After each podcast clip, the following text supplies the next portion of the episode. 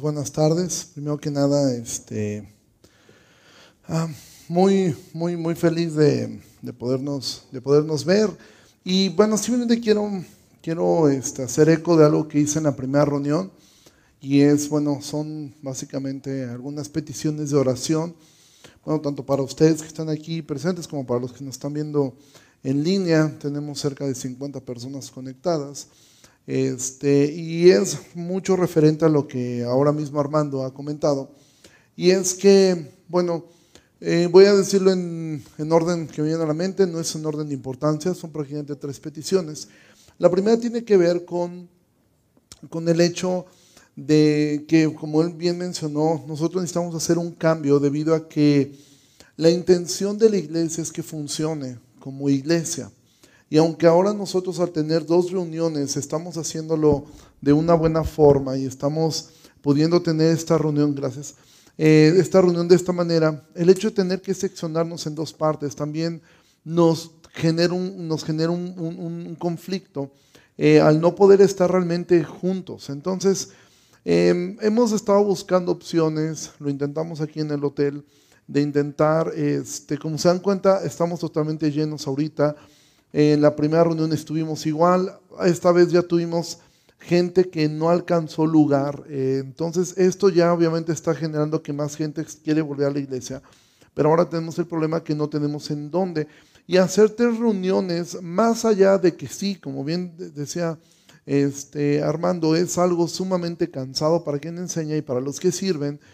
Em, el asunto está que estaríamos seccionando la iglesia en tres partes. Es por eso que hemos comenzado a buscar un espacio, hemos encontrado uno que evidentemente no tiene las bondades de este lugar, pero es que ahora es muy difícil. Entonces, la primera petición de oración es esa. Nosotros les estaremos haciendo eh, saber en qué lugar nos reuniremos la próxima semana, si es aquí o es en otra parte. Y pedimos sus oraciones y también si ustedes conocen un lugar donde podamos entrar por lo menos 60 personas, o 70 personas con una distancia normal, sana. Em, creo que aquí está un tanto exagerada la distancia y eso nos ha, nos ha limitado muchísimo en cuestión de poder, eh, pero bueno, tenemos que seguir las instrucciones del, del hotel. Y esa, es la primera petición. La segunda petición, como bien mencionaba Armando, tiene que ver con esta iglesia en Cardel, que bueno, esta iglesia sufrió em, una situación muy complicada con quien los pastoreaba. Y bueno, nosotros hemos eh, eh, tomado pues esta iniciativa de ayudarlos, de apoyarlos. Eh, pues es una iglesia que ha sufrido mucho debido a una situación con quien los pastoreaba y se quedaron solos y se quedaron literalmente sin pastor, sin liderazgo. Y, y, bueno, pidieron ayuda, nosotros estamos apoyándolos, ya tenemos varios meses. Y bueno, las plantaciones van muy bien. En Veracruz, eh, yo estuve la semana pasada, eh, fuimos alrededor de 50 personas, es un salón bastante grande. En Veracruz, no sé si sea la cultura eh, del veracruzano, son más relajados con todo este asunto. Y allá, bueno, eran 50 personas, obviamente es un salón más grande que este. Y, bueno, yo espero, hoy, ahora mismo ellos están teniendo su reunión también. Y bueno, orando también por, por esto en Chicontepec igual. Y ahora con, con Cardel, creyendo y esperando que el Señor nos ayude. Ellos aún desean eh, adoptar el nombre de la iglesia. Obviamente nosotros les hemos animado a que esperen un poco. Eh, no es necesario el cambio. Ellos de alguna forma quieren eh, desligarse un poquito de lo que fue este, pues todo lo que, todo lo que involucra un nombre y todo lo que pasó, todo lo que ocurrió. ¿Por qué le estoy contando eso? Bueno, porque tiene que ver con lo que voy a predicar. ¿Sí? Entonces, estas son peticiones que yo les Em, que yo les quiero externar y que yo les quería pedir que me estuvieran apoyando, orando por esto, orando por, por estas situaciones que estamos enfrentando. De igual manera, si tú conoces algún lugar donde quepamos, te digo, cerca de 60 personas, em, para poder tener la reunión. Bien, nosotros disfrutamos una bondad enorme durante la pandemia que fue no preocuparnos por pago de renta. Muchas iglesias sufrieron mucho este tema de tener que pagar renta sin ocupar el espacio durante seis meses. Y bueno, fue algo que el Señor les ayudó a ellos, pero ahora ellos regresan y ya no tienen, ahora nosotros tenemos este problema que está muy reducido, está muy complicado el poder encontrar lugares, yo no sé cómo va a continuar todo esto, pero sea de una forma o sea de la otra, nuestra labor es seguir haciendo la función de iglesia. Entonces, el día de hoy, también otra petición de oración es que estemos orando por uno de nuestros diáconos, por Claudio. Él, él, era quien iba a predicar el día de hoy, pero él enfermó y, al final no pudo. Eh, no es nada que ver con el COVID, es una enfermedad, este, una enfermedad quizá taquera, este, del tipo taquero, este, pero pues él está eh, ahora eh, enfermo, les pido que estemos hablando por él, igual mandarle un mensaje ahí, si nos está escuchando, saludos, este, que yo sé que lo está haciendo. Entonces, em, orar por él. Y, y, bueno, él fue ayer en la noche este, en, un acto de responsabilidad evidentemente suyo, de decirme, no me va a ser posible hacerlo y que no te preocupes, la próxima semana lo puedes hacer. Mientras tanto, em, yo estaba orando, evidentemente no tenía algo como que preparado para ese domingo. Yo pensaba no predicar este domingo y lo de Cardel no funcionaba para predicarlo acá.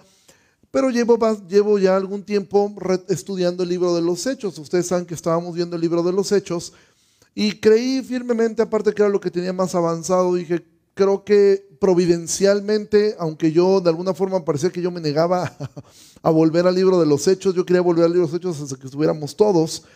Sin embargo, de forma providencial así es, y creo que el mensaje, cuando revisé dónde estábamos, dije, creo que esto es bueno, y creo que el capítulo 19 de hecho eh, nos cae como anillo al dedo. Ustedes van a ir viendo de qué trata y cómo termina el capítulo 19 del libro de los hechos. Em, entonces creo que va a ser algo muy providencial. Entonces voy a hacer una recapitulación breve. Vamos a hacer un pequeño viaje en avión del libro de los Hechos, desde el capítulo 1 hasta el capítulo 19. El libro de los Hechos no es un libro doctrinal.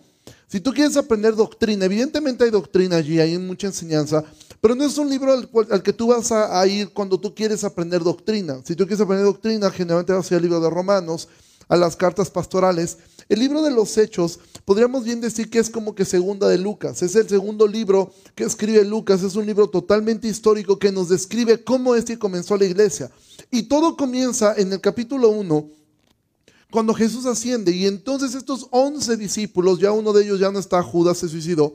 Entonces ellos hacen la última pregunta. Ahora tú piensa por un momento, Jesús ya se va, ya no lo van a ver de forma presencial, ya no lo van a ver de forma física, Él ya va a irse. Y tienen última pregunta por hacer. ¿Cuál sería la última pregunta que quizá tú harías a Jesús si Él se va a ir y ya no lo hace físicamente? ¿Sabes cuál fue la de ellos? Relacionado a su nación. Y ellos preguntan, ¿restaurarás el reino de Israel en este tiempo? Esta era una pregunta genuina para ellos. ¿Sí? Esto era algo que a ellos les interesaba saber y para ellos era sumamente importante saber. Entonces, ¿qué ocurre con esta parte? Jesús les dice, no les corresponde a ustedes saber los tiempos y las razones que solamente están en la potestad del Padre. Es decir, Jesús les responde, esto que ustedes piensan que nuestra eh, eh, posición que tenemos respecto a la escatología, nosotros creemos que Jesús no negó una restauración de Israel, simplemente dijo, ok, no les toca a ustedes saber esto. Entonces, esto Jesús lo hace a un lado en ese momento. La última pregunta, e inmediatamente viene quizá uno de los versículos más famosos del libro de los Hechos. Pero recibirán poder cuando descienda sobre ustedes el Espíritu Santo y me serán testigos en Jerusalén, en Judea, en Samaria y hasta lo último de la tierra. Mira, nosotros generalmente no sabemos ese texto de memoria y comenzamos, pero recibirán, pero no olvidamos que ese pero es un conector a una idea anterior. Entonces Jesús les dice, ahora chicos, olvídense de, este, de esto, pero entiendan algo, van a recibir poder. Y entonces el libro de los hechos nos narra eso, nos narra la historia ahora de cómo es que la iglesia va a actuar bajo el poder del Espíritu Santo. Y entonces vemos en el capítulo 2 vemos eh, eh, el, cumplimiento de lo que Jesús le dijo a Pedro. Él le dijo que él, iba, que él tenía las llaves del reino. Y esto no significa que Pedro es como el portero del antro en el, en el cielo que deja entrar a la gente. No, lo que quiere decir es que Pedro de alguna forma le fue dado la llave que iba a abrir la predicación del Evangelio. Y ciertamente en el capítulo 2 vamos a mirar a Pedro, vamos a empezar a ver a Pedro predicando. cómo es que desciende el Espíritu Santo por primera vez. Ellos hablan en lenguas y es predicado el Evangelio en Jerusalén, tal como Jesús se los dijo, me serán testigos en Jerusalén. Y entonces comienza la historia y prácticamente Hechos tiene dos personajes principales, el apóstol Pedro y el apóstol Pablo. Y el libro de los Hechos nos narra tanto las victorias y los aciertos que tenía eh, la iglesia primitiva como también los errores, porque ciertamente a veces nosotros tendemos a pensar que la iglesia de los hechos era casi la perfección andando. No, la iglesia de los hechos tenía muchos errores también, lo mismo que nosotros. Y ellos comienzan entonces, y la iglesia comienza en el primer mensaje de Pedro, se convierten tres mil personas, sin contar mujeres y niños. Podemos pensar entonces que se convirtieron alrededor de nueve mil personas. Siempre en una iglesia, si tú volteas a tu alrededor, aquí hay más mujeres que hombres. Eso siempre ha ocurrido en una iglesia. Entonces comienza la era de la iglesia y entonces el libro de los hechos nos comienza a narrar el ministerio de ellos, comienzan ellos a predicar, vemos los primeros milagros, vemos este, este equipo que forman Pedro y Juan y ellos predican, un paralítico es sanado y entonces que empieza a ver este conflicto con los religiosos de su época. Y entonces miramos uno de los primeros errores que comete la iglesia de los hechos. ¿Cuál es?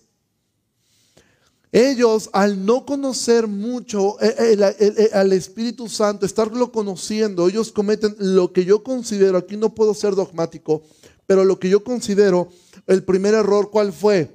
Haber elegido a alguien como apóstol con un volado. Nosotros generalmente decimos, y echaron suerte y se eligieron a Matías, eso estuvo bien.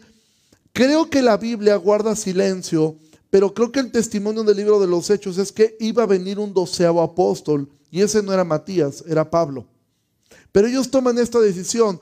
Después vemos otro error de ellos. Comienza a haber murmuración entre el pueblo porque las viudas de los griegos eran desatendidas. ¿Quiénes eran los griegos? Todos los que no eran judíos. Eran convertidos, era, pero no eran, no eran precisamente judíos eh, que vivían dentro de Israel, sino eran judíos que, eran, eh, que vivían fuera. Y entonces eligen una serie de diáconos. Y dentro de estos diáconos hay un joven llamado Esteban, el cual seguramente admiraba a los apóstoles, el cual seguramente quería ser como ellos. Y él comienza a predicar con de nuevo, comienza a predicar con poder, al grado que confronta al sistema religioso de su época. Y entonces él comienza una era que sigue hasta el día de hoy sobre la iglesia. ¿Cuál es? La era de la persecución y la era del martirio. Y él comienza, Esteban, una larga lista que hasta el día de hoy sigue sumando personas que son martirizadas debido a su fe. Pero hoy un personaje allí que aparece en escena. Alguien que es quien consiente la muerte de Esteban. Otro joven llamado Saulo de Tarso. El cual consiente la muerte de Esteban y entonces comienza una época de persecución para la iglesia comandada por este hombre llamado Saulo de Tarso. Y entonces la iglesia comienza a dispersarse. Pero en este momento, en esta comienza a ocurrir algo más. Jesús les dijo, recibirán poder, me serán testigos en Jerusalén, en Judea, en Samaria y hasta lo último de la tierra. Y entonces Pedro, como si tuviera dos llaves del reino de los cielos, él ya había ocupado una para la predicación a los judíos, pero ahora está a punto de ocupar otra cuando él un día, teniendo mucha hambre, está en la azotea y él ve una visión, un éxtasis, y él ve que desciende del cielo, ah, él tiene hambre y desciende del cielo animales y una voz que le dice, Pedro, levántate, mata y come. Y, Jesús, y, y entonces Pedro ocupa dos palabras que nunca deberían ir juntas. Él dice, no, Señor. Esas dos palabras nunca van juntas. Si es Señor, la respuesta es sí, Señor. Pero Pedro dice, no, Señor, porque yo no he comido nunca nada impuro. Y, Dios le responde, no llames impuro lo que yo he purificado. Y nuevamente dice, mata y come. Y él dice, no, Señor. Y entonces él entiende que iba él de ser enviado a predicarle a un gentil llamado Cornelio. Y entonces él va y predica. Y entonces esta segunda llave se abre porque el Espíritu Santo desciende sobre un grupo de gentiles. Y esto comienza a ellos a traer ciertas situaciones eh, complicadas, sin embargo se convencen de que ahora también los gentiles escuchan el Evangelio. Pero nuevamente Saulo ahora respirando, dice la Biblia, eh, eh, muerte contra ellos. Entonces él toma cartas de los ancianos para dirigirse a Damasco y, arrestar a, la, iglesia. Pero en ese camino a Damasco, entonces él se encuentra con Jesús que le dice, Saulo, Saulo, ¿por qué me persigues? Dura cosa te dar cosas contra el aguijón. Y él le responde, ¿quién eres tú? Y él le dice, yo soy Jesús, al que tú persigues. Y entonces se convierte al Evangelio, quizá el segundo hombre más impresionante que ha pisado la tierra después de Jesucristo, el apóstol Pablo. ¿Y qué hace Pablo? Él era una persona muy, muy, muy preparada. Y él comienza a predicar, pero se mete en problemas. El primer problema que se mete, lo que logra es que lo tengan que sacar bajándolo de una canasta por un muro. Y entonces él llega a Jerusalén, pero todos le tienen miedo. Y aparece otro personaje llamado Bernabé, el cual lo, presenta con los apóstoles. Pero ¿sabes qué hace Pablo? Se vuelve a meter en problemas. ¿Y sabes qué hacen los apóstoles entonces? Pedro, ¿qué decisión toman ellos? Dicen, ok, Pablo, estás muy preparado, es cierto, pero hay cosas que solamente los años pueden darte, que es la madurez espiritual. Y entonces, ¿sabes cuál fue la decisión de ellos? Mandarlo a su casa. Y lo mandan a Tarso. Y nosotros leemos esto muy rápido, pero según leemos en Gálatas, sabemos que pasaron 14 años que él estuvo siendo instruido por Dios mismo, porque según tenemos el testimonio de eh, eh, en Corintios capítulo 12, Pablo dice claramente, hablando la zona del Señor, que él dice, yo recibí del Señor Jesucristo. A él no le enseñaron a alguien, él fue instruido por el mismo Señor Jesucristo. 14 años de instrucción pasó Pablo. Siendo Pablo, siendo Saulo, él pasa 14 años, pero en esta época entonces la iglesia comienza a enviar. Hay un grupo de personas de las que fueron perseguidas por Saulo que se dispersaron y se fueron a una región llamada Antioquía, a la cual envían a Bernabé y Bernabé se acuerda de Saulo. Y entonces Bernabé va y busca a Saulo en la ciudad de Tarso y ellos llegan a esta ciudad llamada Antioquía una ciudad que había sido perseguida, que, que habían sido esparcidas las personas que habían llegado a Antioquía debido a la persecución que Saulo era. Imagínate a Saulo llegar a esa iglesia y ver los rostros de padres, esposos, hijos que quizá habían sido asesinados por Pablo. Pero esta iglesia los ve como hermanos y en un momento el Espíritu Santo les dice, apártenme a Bernabé y a Saulo porque me son útiles para el ministerio.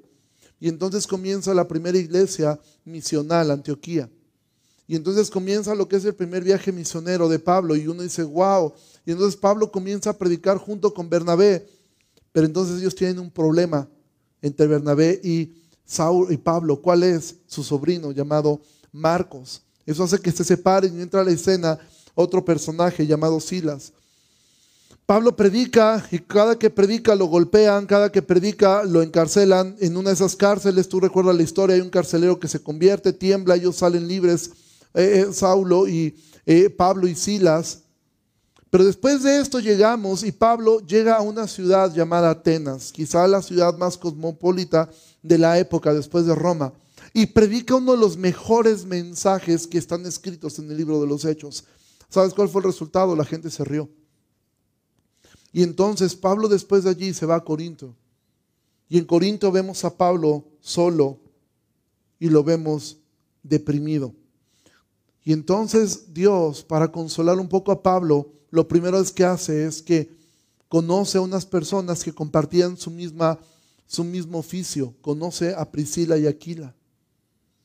Después regresa a Timoteo y regresa a Silas. Pero Pablo seguía teniendo miedo. ¿Cómo sabemos eso? Porque Jesús mismo se le aparece y le dice, Pablo, no tengas temor, habla, ya no te van a hacer nada. Y entonces él recobra ánimo y comienza a enseñar y a predicar. Y en, ese momento se cruzan y aparece otro personaje, Apolos, el cual es un erudito de la palabra y el cual es instruido por un matrimonio de laicos, Priscila y Aquila. No fue Pablo quien instruyó a Apolos, fue Priscila y Aquila, un matrimonio. Una, y entonces es aquí donde ya llegamos prácticamente al capítulo 19, que es donde nos quedamos. En marzo nosotros nos quedamos en el capítulo 19. Este fue el penúltimo mensaje que tuvimos, porque el último mensaje antes de la pandemia que tuvimos trató acerca de esta marcha absurda que tuvieron las feministas de, colapsar el país durante un día, un día sin nosotras y bueno, finalmente tuvimos ya muchos días sin mucha gente porque nos encerraron a todos, ¿sí? Entonces, este, ese fue el último mensaje que nosotros tuvimos. Pero el penúltimo mensaje, eh, eh, el penúltimo mensaje antes de la pandemia fue sobre Hechos 19. Y quiero que vayas ahí, Hechos capítulo 19. Hicimos un recorrido de avión. Dice así, aconteció que entre tanto que Apolos estaba en Corinto, Pablo después de recorrer las regiones superiores vino a Éfeso y hallando ciertos discípulos les dijo, recibieron el Espíritu Santo cuando creyeron. Y ellos le dijeron, ni siquiera hemos oído el Espíritu Santo. Entonces dijo, ¿en qué pues fueron bautizados? Ellos dijeron, en el bautismo de Juan. Dijo Pablo, Juan bautizó con bautismo de arrepentimiento, diciendo al pueblo que creyeran en aquel que vendría después de él, esto es, en Jesús el Cristo. Cuando oyeron esto, fueron bautizados en el nombre del Señor Jesús, y habiéndoles impuesto las manos, vino sobre ellos el Espíritu Santo y hablaban en lenguas y profetizaban. Eran por todos unos doce hombres. ¿Qué aprendimos de esto? Aprendimos que el Espíritu Santo no es algo que tú te imaginas, es algo real. Y vimos que las lenguas en el libro de los Hechos siempre tiene que ver con que la gente hablaba en lenguas y ah, pasaba algo. Las lenguas era algo que la gente entendía, en este caso profetizaron. Profetizar en el, Nuevo Testamento casi siempre va a tener que ver con predicar, ¿sí? más que con predecir, aunque sí existen profetas en el Nuevo Testamento, como Agabo y sus hijas, pero aquí tiene que ver más con la predicación. Entonces, siempre que el Espíritu Santo desciende, tú vas a ver que la gente empieza a proclamar la palabra de Dios. ¿Y cuál fue la pregunta que hicimos? Porque no voy a tomar todo el mensaje, ¿sí? solamente voy a tomar lo que fue la conclusión del mensaje. Y es aquí donde yo quiero llegar para conectar hacia lo siguiente del libro de Hechos. Y es esto, la misma pregunta con la cual terminamos Hechos en marzo. Y es la misma pregunta con la cual comienzo nuevamente Hechos hasta que lo terminemos. Probablemente no voy a predicar yo cada domingo, muy seguramente. Eh, parte del liderazgo lo estará haciendo. Pero cuando me toca a mí predicar, predicaré sobre el libro de los Hechos. Y entonces la pregunta es esta. ¿Recibiste al Espíritu Santo cuando creíste? Y este tiempo de pandemia, después de siete meses, nos pudiera dar una respuesta un poco más clara. Porque, eh, porque lo que vemos en el, en el libro de los Hechos es que el Espíritu Santo siempre que se manifestó, siempre que hubo algo, siempre que el Espíritu Santo se manifestó, pasaba algo.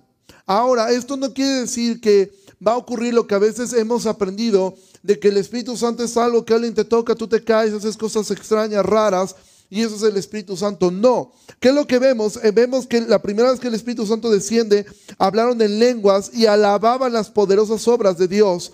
Cuando desciende en Samaria, hubo algo tan obvio que hubo un mago llamado Simón que lo quiso comprar.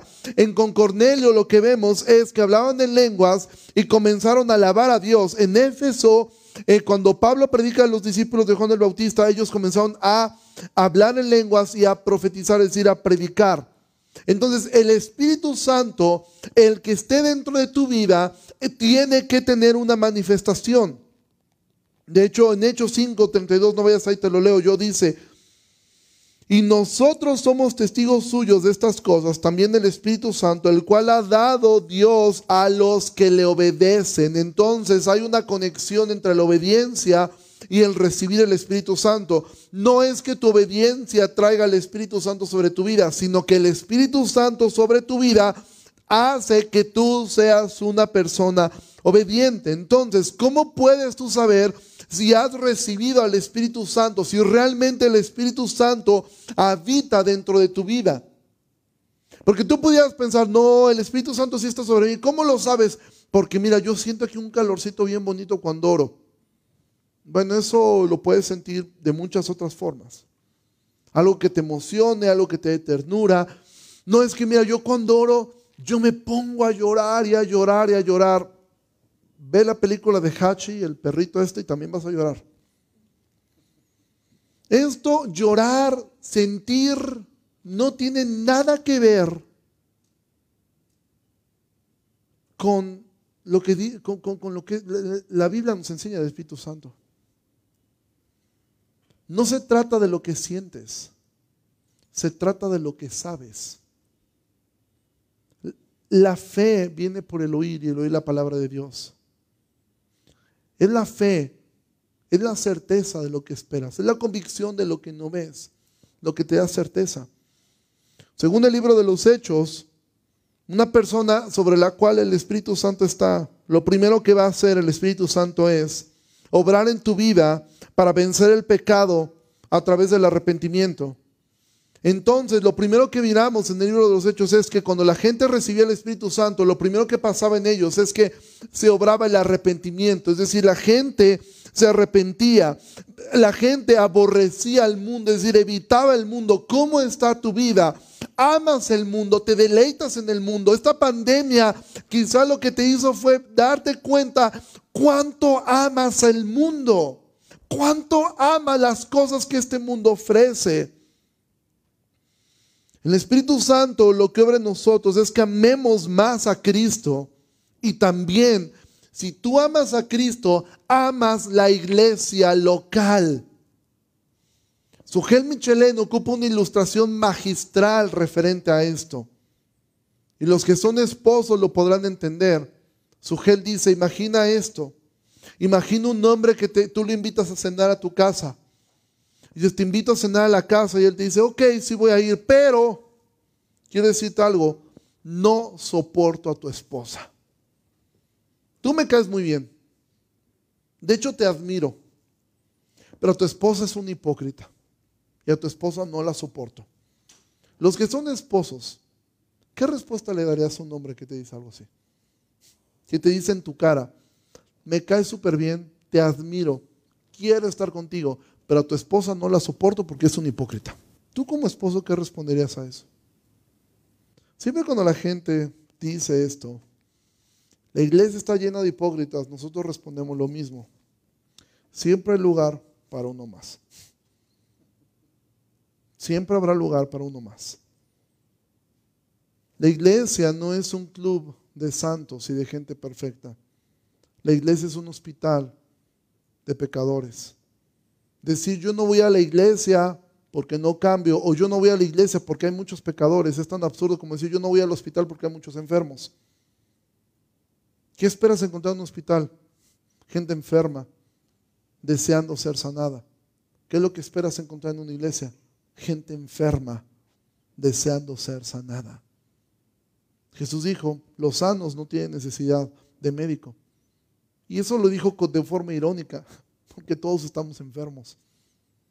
Entonces, amar a Cristo significa amar a la iglesia, amar tu iglesia local. El Espíritu Santo, según el libro de los Hechos, nos lleva a llenar nuestra boca de alabanza, aún en los momentos más complejos. Nosotros estudiamos el libro de Job. Esos momentos cuando la mayoría se va, tú te quedas. En esos momentos cuando todos dicen, yo me voy porque Dios no hizo lo que yo esperaba. Dios no sanó mi vida. Dios no me dio lo que yo quería. Dios no me proveyó lo que yo esperaba. Dios no me dio lo que yo quería. Entonces yo me voy. Oh, la iglesia me decepcionó. La iglesia me lastimó. El pastor me lastimó. Los diáconos me lastimaron. Entonces yo me voy de la iglesia. El Espíritu Santo te va a llevar a amar a tus hermanos. El Espíritu Santo te va a llevar, dice, dice que el amor cubre multitud de faltas. El Espíritu Santo aún te va a llevar a confrontar el pecado de la forma como debe ser confrontado. Si tu hermano ha pecado, ve y repréndelo estando tú y él solo. Si no te escuchare, lleva dos. Y si no los escucha, dile a la iglesia. Y si no escucha a la iglesia, ténganlo por gentil y por publicano. Pero el Espíritu Santo hace que tú alabes a Dios ¿Cómo lo vemos esto? Recuerda a Pablo y a Silas en la cárcel. Y recuerdo lo que vimos. ¿Qué hacían ellos? Mientras los demás seguramente gritaban maldiciones, ellos estaban cantando. Y cuando el carcelero se quiso matar, le dijo, no te hagas daño. Y eso es lo que aprendemos. En los peores momentos, el Espíritu Santo te va a dar dos cosas. Adorar a Dios y amar al carcelero. Amar al que te hizo daño. Amar al que te golpeó. Eso es la obra del Espíritu Santo.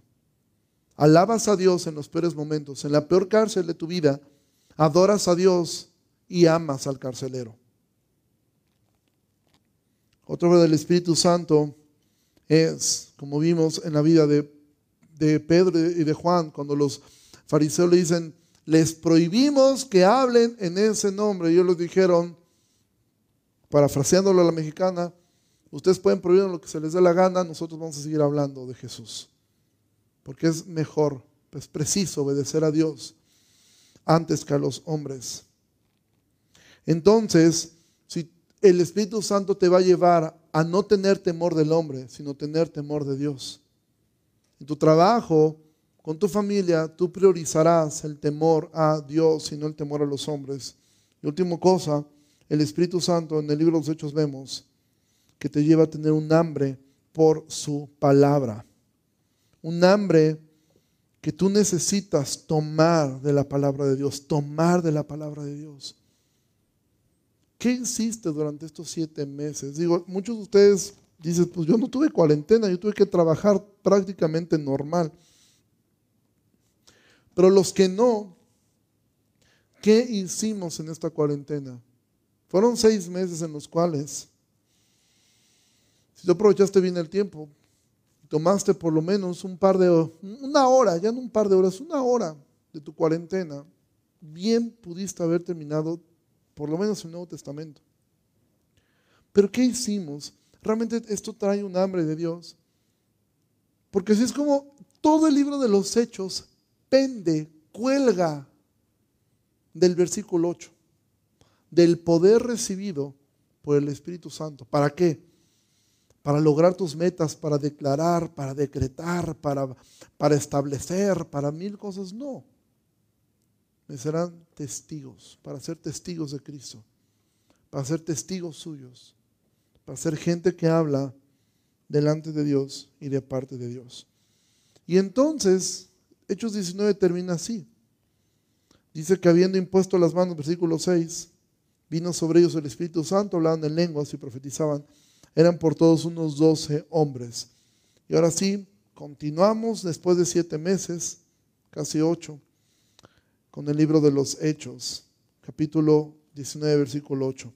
Y entrando Pablo en la sinagoga, habló con denuedo por espacio de tres meses, discutiendo y persuadiendo acerca del reino de Dios. Entonces, vemos a Pablo que entra a la sinagoga y habla con denuedo. ¿Qué significa denuedo? Con valor, con sabiduría. Habla con denuedo por tres meses haciendo dos cosas. Pero antes de pasar a esto, quiero que veas qué es la predicación de Pablo en la sinagoga. ¿Qué es la predicación de siempre? Y la predicación de Jesús hablaba del reino de Dios. Mira, generalmente pensamos que Jesús traía como que su rollo y después Pablo y los demás en las epístolas, eh, Pedro, Santiago, como que traían otro rollo y como que ellos complementaron lo que Jesús decía. No, de hecho, lo único que hicieron ellos fue amplificar la enseñanza de Jesús. Nada, absolutamente nada de lo que está a partir del libro de los hechos tiene que ver fuera de lo que Jesús enseñó. Toda la enseñanza de Pablo, toda, cada una, desde el libro de Romanos hasta eh, el libro de Hebreos, si es que tú crees que Pablo lo escribió, tiene que ver con la enseñanza de Jesús. De ahí tú te vas a Santiago, las cartas eh, eh, Pedro, te vas a, a Santiago, las cartas de Juan, Judas y Apocalipsis tienen que ver con la enseñanza de Jesús. ¿Por qué? porque fue inspirada por el Espíritu Santo. Y Jesús dijo que el Espíritu Santo no iba a hablar por cuenta propia, sino simplemente iba a recordarles las palabras que Jesús había enseñado. Entonces cuando Pablo habla acerca del reino de Dios, simplemente hace un eco de lo que Jesús hacía. Jesús decía, el reino de Dios ha acercado. Ahora, ¿qué es el reino de Dios? Porque esto es algo que comúnmente nosotros decimos.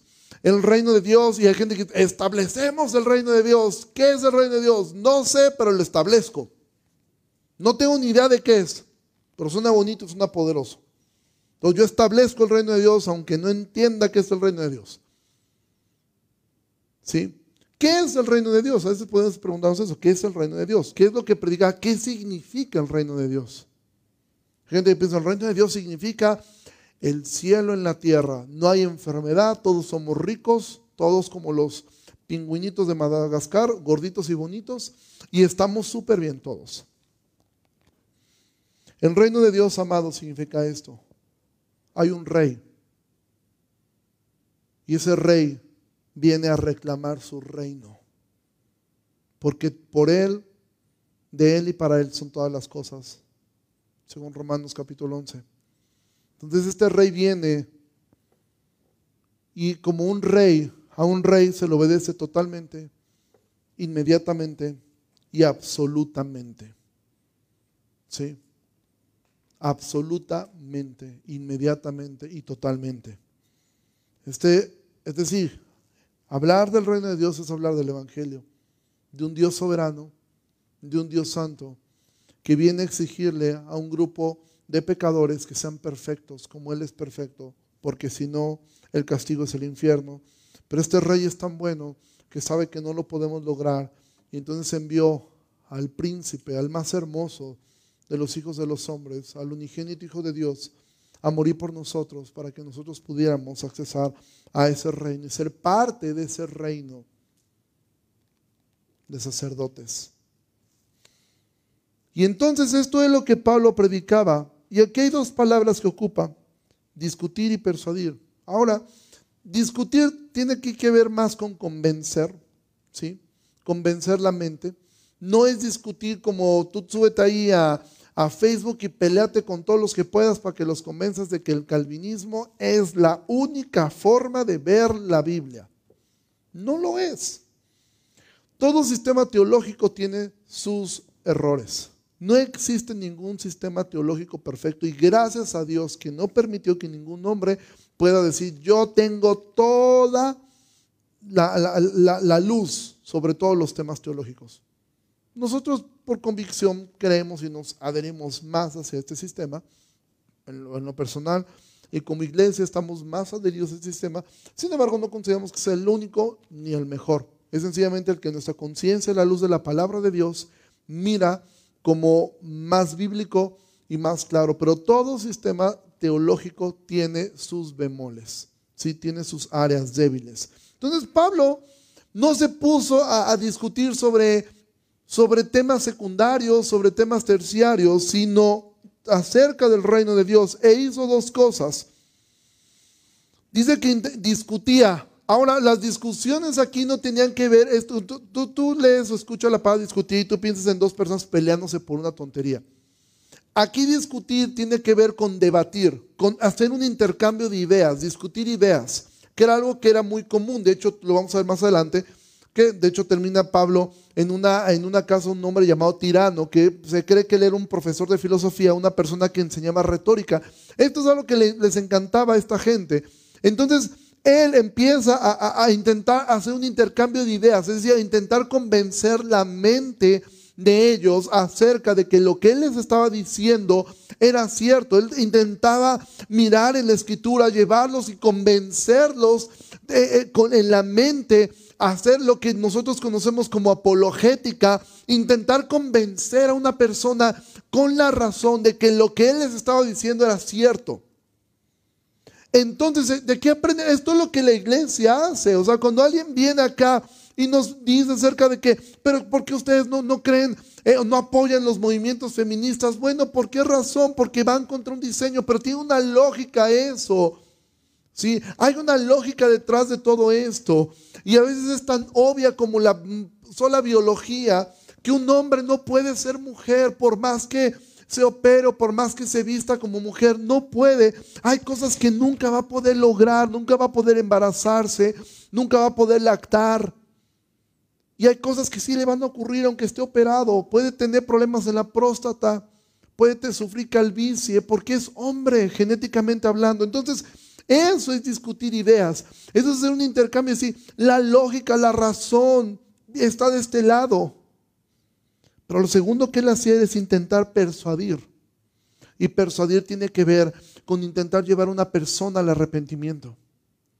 Con intentar llevar a una persona, después de mostrarles aquí, ahora intentar bajarlo al corazón de tú necesitas ser persuadido de que estás mal y de que tú necesitas conocer a Cristo y que tú necesitas ir a Él, tú necesitas arrepentirte, tú necesitas eh, entregar tu vida, tú necesitas hacer esto. Y en ese sentido, uno de los mejores predicadores fue Spurgeon debido a eso. Spurgeon, por un lado, predicaba tanto acerca de la soberanía de Dios, acerca de la elección de Dios, pero por el otro lado siempre te hacía invitaciones de ven a Cristo, ven a Cristo, ven a Cristo.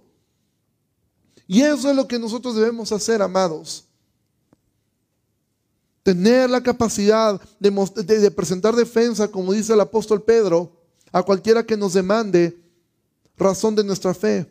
Pero por el otro lado, persuadir, como Pablo, rogando, reconcílense con Dios. Pero dice el versículo 9, pero endureciéndose algunos y no creyendo, maldiciendo el camino delante de la multitud, se apartó Pablo de ellos y separó a los discípulos discutiendo cada día en la escuela de uno llamado tirano. Pablo hizo dos cosas. Discutió e intentó persuadir. Y estas personas, la mayoría de ellos, lo que hicieron fue, se endurecieron y no creyeron.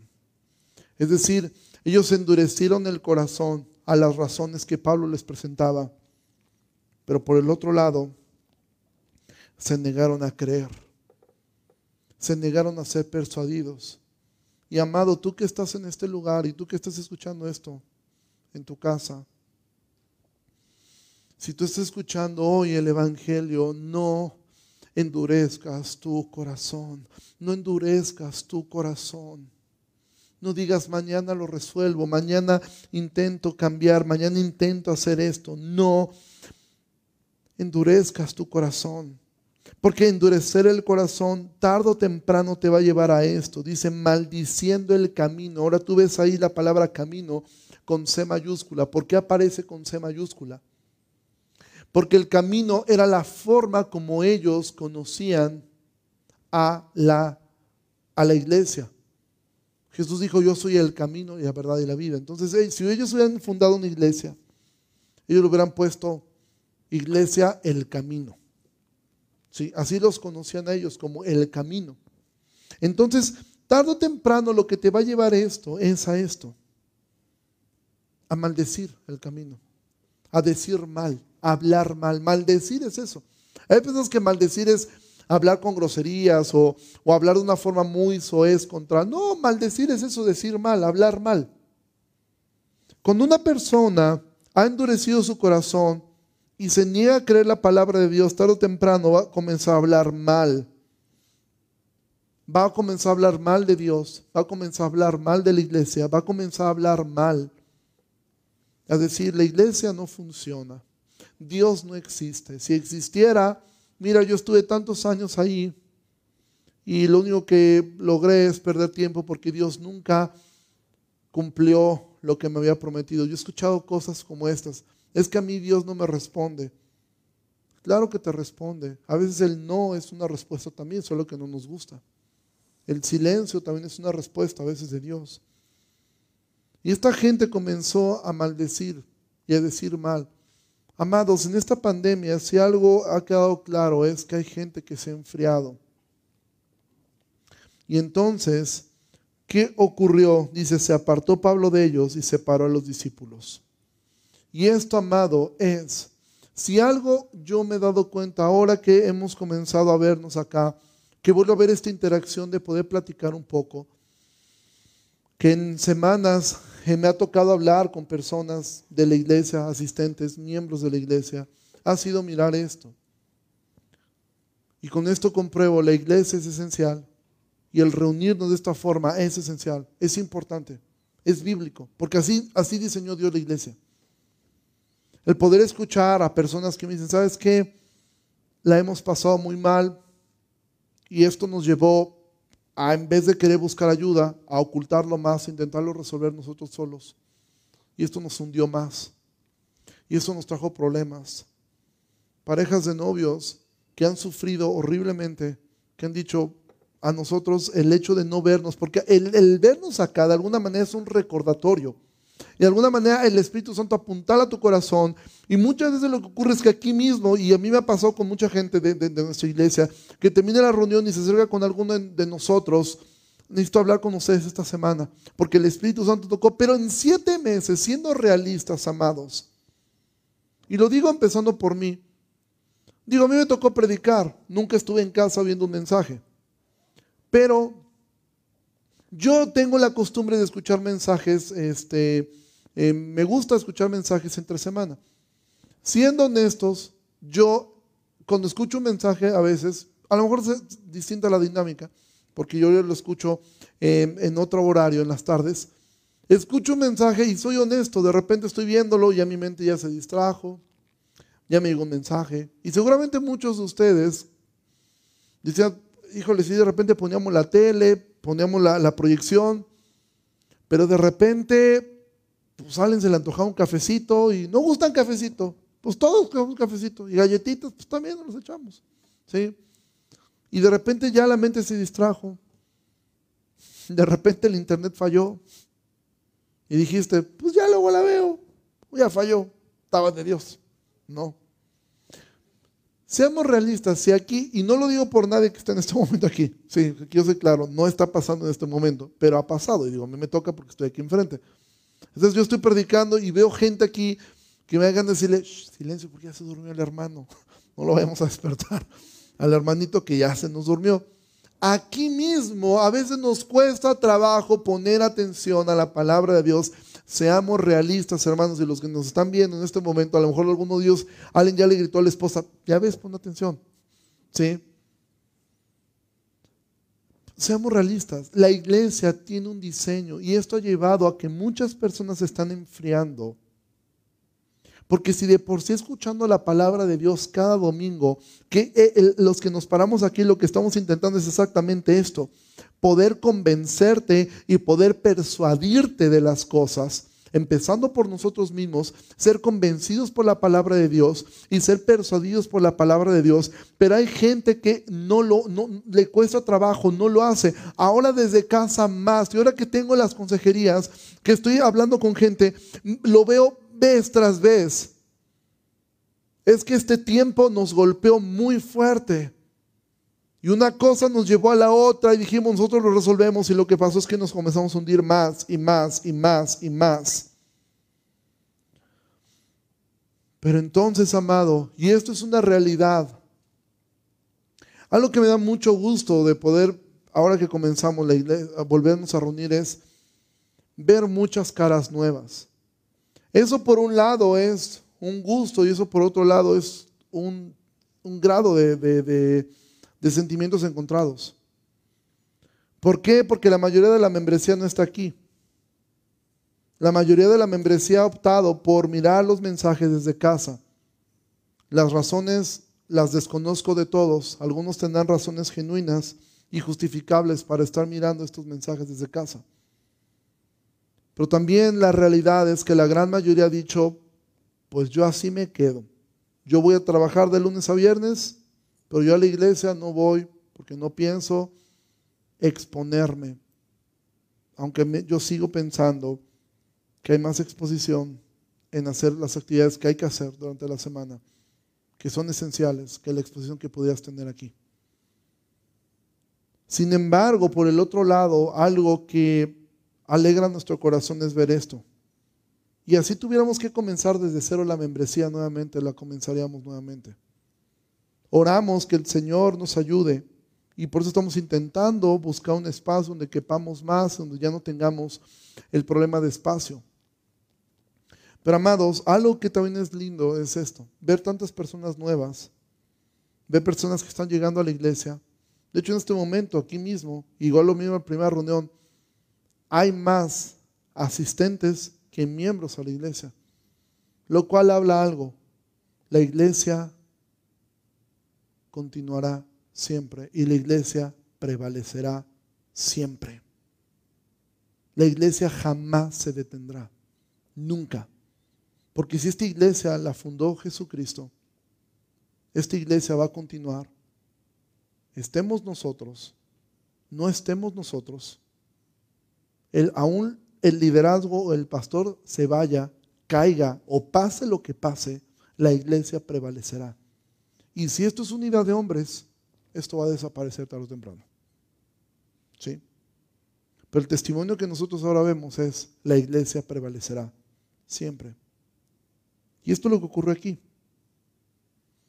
Pablo tiene que separar a los discípulos. Y ojo, no estoy diciendo que los que no vienen no son discípulos, han pegado. No estoy diciendo eso. Simplemente hacer el mismo llamado que hemos estado haciendo. Escudriña tu corazón y mira las razones por las cuales tú estás mirando este mensaje desde casa. Si son razones justificables, está bien. Pero si es desidia, si es flojera, si es un miedo infundado, injustificado. ¿Qué es un miedo injustificado? Bueno, que tienes que hacer actividades esenciales durante la semana como trabajar y hacer tus actividades normales y una actividad que es esencial como la iglesia, tú decides no hacerla simplemente porque no quieres hacerlo. Pero dice aquí que Pablo dice, y continuó por espacio de tres años, de manera que todos los que habitaban en Asia, judíos y griegos, oyeron la palabra de Dios, es decir, la iglesia continuó. La iglesia prevaleció. El Señor Jesús fue, siguió siendo predicado. Mira, el hecho de nosotros eh, tomar y ayudar a una iglesia. Mira, yo la primera vez que fui a, a, Cardel y lo hablé con, con, uno de los diáconos y con algunos de liderazgo, y aún ellos me dieron un consejo que yo seguí. ¿sí? Estábamos en la parte de la pandemia quizá más complicada, pero esta iglesia nunca dejó de reunirse. Y digo, tiene un espacio muy grande, es una iglesia pequeña, están más separados de lo que estamos nosotros, todos con cubrebocas, haciendo lo mejor posible. ¿Cómo le dices a una iglesia que se quedó sin pastor porque el pastor tuvo a bien eh, hacer una tontería inmensa dentro de la iglesia, ¿sí? Y dejar una iglesia sola, sin liderazgo, con gente deseosa, tan deseosa que hasta el día de hoy ninguna persona se ha ido de la iglesia. Cosa sorprendente, porque generalmente cuando en una iglesia ocurre algo así, la mayoría de la gente se va. Y más si se quedó sin un liderazgo. Dos hombres que aman esa iglesia pidieron ayuda y nos buscaron. ¿Cómo le dices que no una iglesia así? ¿Cómo le dices, ay, no estamos en pandemia y mira, deja que... Y aún así nosotros les ayudamos, yo fui obediente dije, ok, vamos a hacerlo de esta forma. Ellos nos esperaron un tiempo y ahora mismo ahora ellos están retomando esto y poder viajar y poder hacer esta razón, no es que eso nos convierte en héroes, ni somos mártires, ni somos mejor que nadie. ¿Sí? Seguimos siendo los mismos siervos inútiles que estamos haciendo lo que se nos mandó a hacer. Predicar. Y en mi caso preciso, más porque yo vivo de esto. No estoy poniendo una carga en todos de esto. Pero tú que estás viendo esto en casa, tú que estás aquí, la responsabilidad sigue siendo la misma. O tomas la cuerda o te bajas al pozo. Pero no te puedes quedar en casa viendo la reunión y no hacer nada. No orar por la iglesia. No estar por lo menos en contacto con tus, con tus hermanos. No ofrendar. No buscar cómo servir aunque sea desde ahí. ¿Cómo puedo servir? Igual yo no puedo, pero ¿qué puedo hacer? Puedo llamarle a un hermano, puedo estar mandando un mensaje a los que sé que están enfermos de COVID, estar al pendiente de ellos. Pero si tú simplemente te has vuelto un espectador, te has vuelto un consumidor y tú lo que estás viendo es un programa de entretenimiento. Ver la reunión o ver Chabelo te sería exactamente igual. Simplemente estás teniendo un entretenimiento. Si tú no estás, y sobre todo si eres miembro de la IBEG, y tú has dejado de orar por tu iglesia, has dejado de servir en tu iglesia, has dejado de ofrendar en tu iglesia, amado, tu corazón se está enfriando. Y tú tendrías, y aún los que estamos aquí, empezando por mí, siempre tendremos que analizar los motivos de nuestro corazón al hacer lo que hacemos. Porque esto es lo que nos perdemos. Versículo 11. Y hacía Dios milagros extraordinarios por mano de Pablo, de manera que aún se llevaban los enfermos los paños o delantales de su cuerpo, y las enfermedades se iban de ellos, y los espíritus malos salían. Estos tipos de, milagros Dios los puede seguir haciendo al día de hoy. De que puede, puede, es Dios. Y yo no tengo razones bíblicas para decir que esto no puede volver a reproducirse. Lo que sí tengo es que nunca lo he visto. He visto gente que lo intenta, pero nunca he visto esto. O sea, conozco gente que yo fui en algún tiempo a, a cruzadas de milagros donde un hombre le empezó a repartir pañuelos a medio mundo, todo ese, él se quedó sin llavero, se quedó sin nada. Y le decía, déle esto al enfermo y va a ver que va a sanar, como así como Pablo. Al grado que este predicador llegó una mujer tan desesperada y él dijo, es que ya no tengo nada, ya di mis llaves, ya di un llavero, ya di un pañuelo, ya di todo, ¿no? Pero te doy mi chicle. Y eso es serio, ¿eh? no, estoy, no estoy inventando. Y le dio el chicle. Y lo pronto es que esta mujer usó el chicle. ¿Y sabes qué pasó? Absolutamente nada. En el mejor de los casos, que no está enfermo de algo este hombre y se había contagiado con el chicle. Pero, y esto es real, ¿eh? El libro de los hechos no es un libro que nos diga, imiten esto. Dios lo pudiera hacer, sí lo pudiera hacer. ¿Sí? Dios es Dios. Pero no tenemos ninguna indicación aquí de pastores, intenten esto. Y ahora que tú vengas, llévate el lapicito y vas a ver que Dios va a sanar al enfermo. Le lo pones en la cabeza y va a curarse, ¿no? No, amados. Pero la iglesia sigue viendo milagros y seguimos viendo cosas extraordinarias. ¿Qué es? La conversión.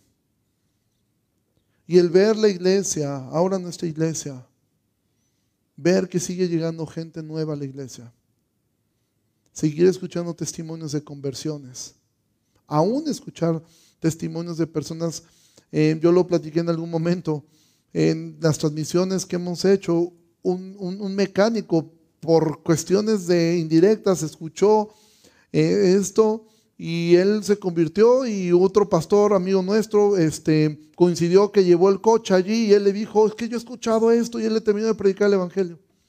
¿Sí? Claro que Dios ha usado todos estos medios. Y repito, hay personas que de forma justificable están allí, están en casa. Y están allí porque realmente eh, no pueden salir.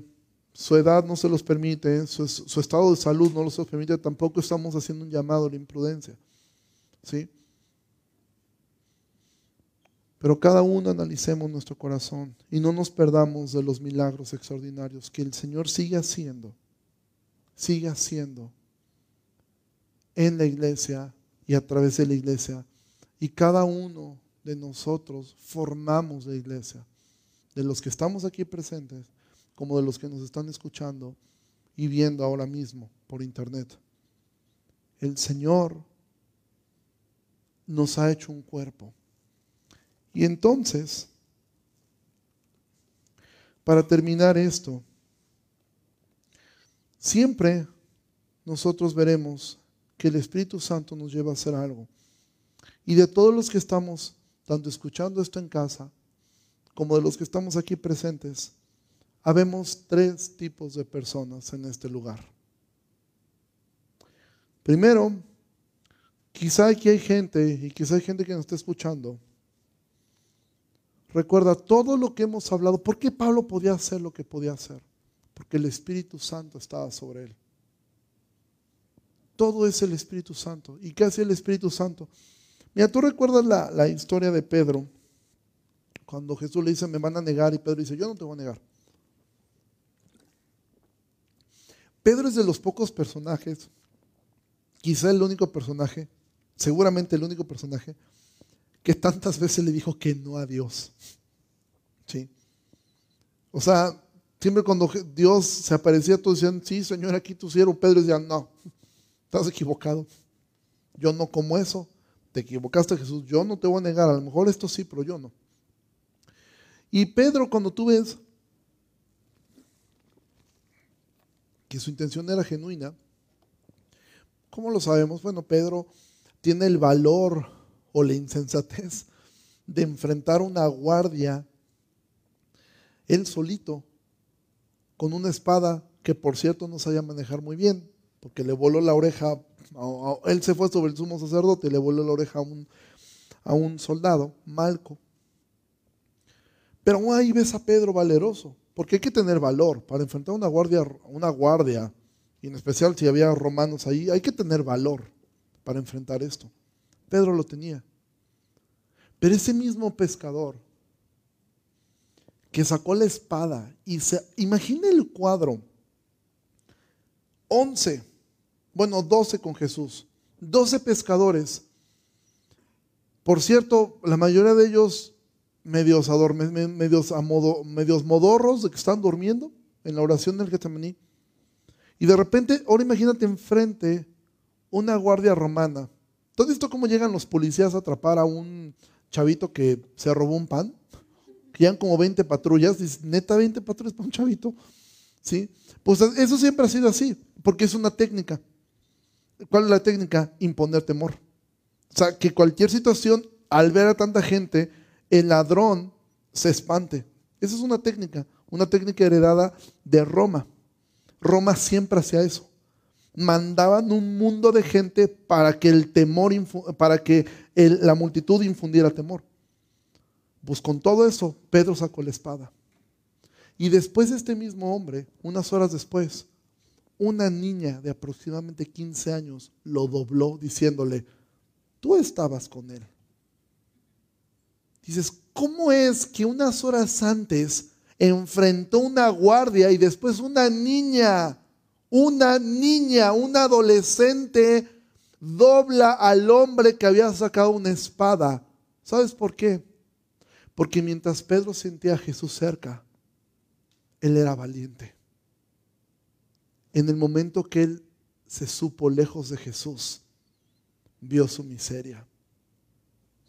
Y entonces, ¿sabes por qué Pedro pudo predicar con tal de nuevo a una multitud de más de tres mil personas?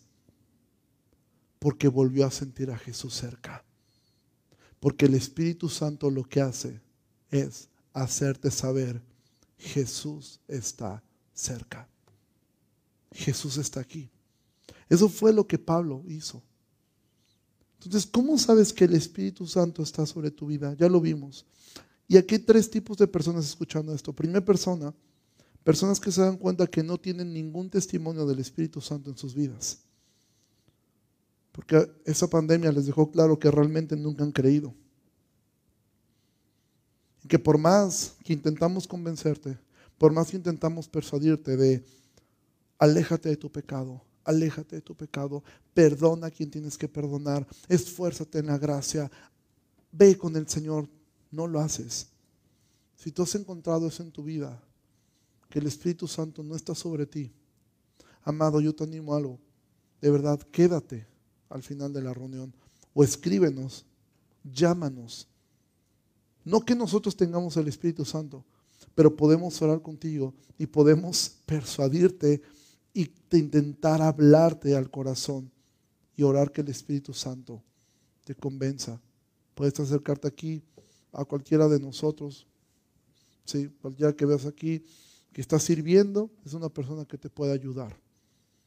Cualquier servidor que tú has visto aquí, desde los que te ayudaron a poner el gel, hasta los que han dirigido la alabanza, hasta los que están sirviendo en medios, hasta quien dio los anuncios y, obviamente Em, yo estoy para servirte. Puedes acercarte con cualquiera de nosotros y te vamos a ayudar a poder orar contigo, doblar la rodilla y orar hasta que el Señor te convenza.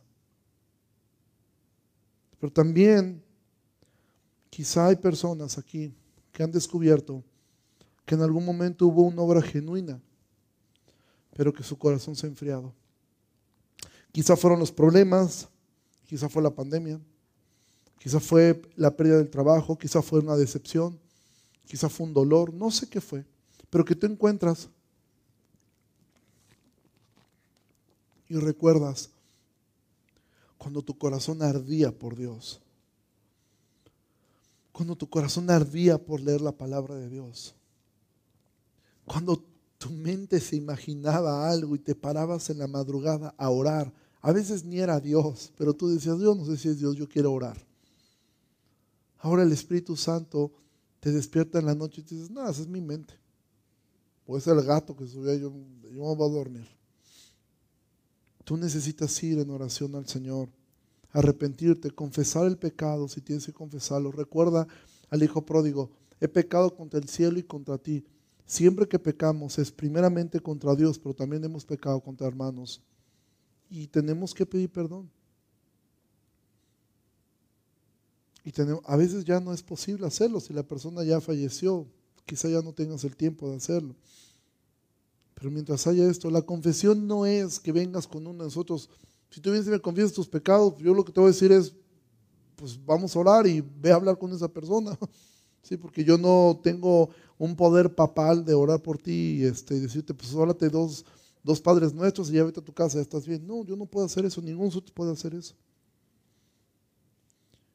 Y otra cosa que podría pasar es, quizá tú estás caminando en una plenitud del Espíritu Santo, pero han habido dudas, han habido preguntas acerca de cómo es que, em, cómo es que eh, eh, funciona y dices, es que yo aprendí de tal forma y me ha costado mucho trabajo eh, entender que la obra del Espíritu Santo eh, es de una forma y, me ha costado mucho trabajo entender y creer esto. También estamos para servirte. Pero amados, la pregunta con la cual terminamos en marzo, el libro de los Hechos, para entrar a esta pausa de tantos meses fue, ¿recibiste el Espíritu Santo cuando creíste? Y la pregunta hoy, para volver a comenzar el libro de los Hechos es, ¿recibiste el Espíritu Santo? Porque todo el libro de los Hechos pende de eso. Y toda la vida cristiana depende de eso. Si el Espíritu Santo está en tu vida o no.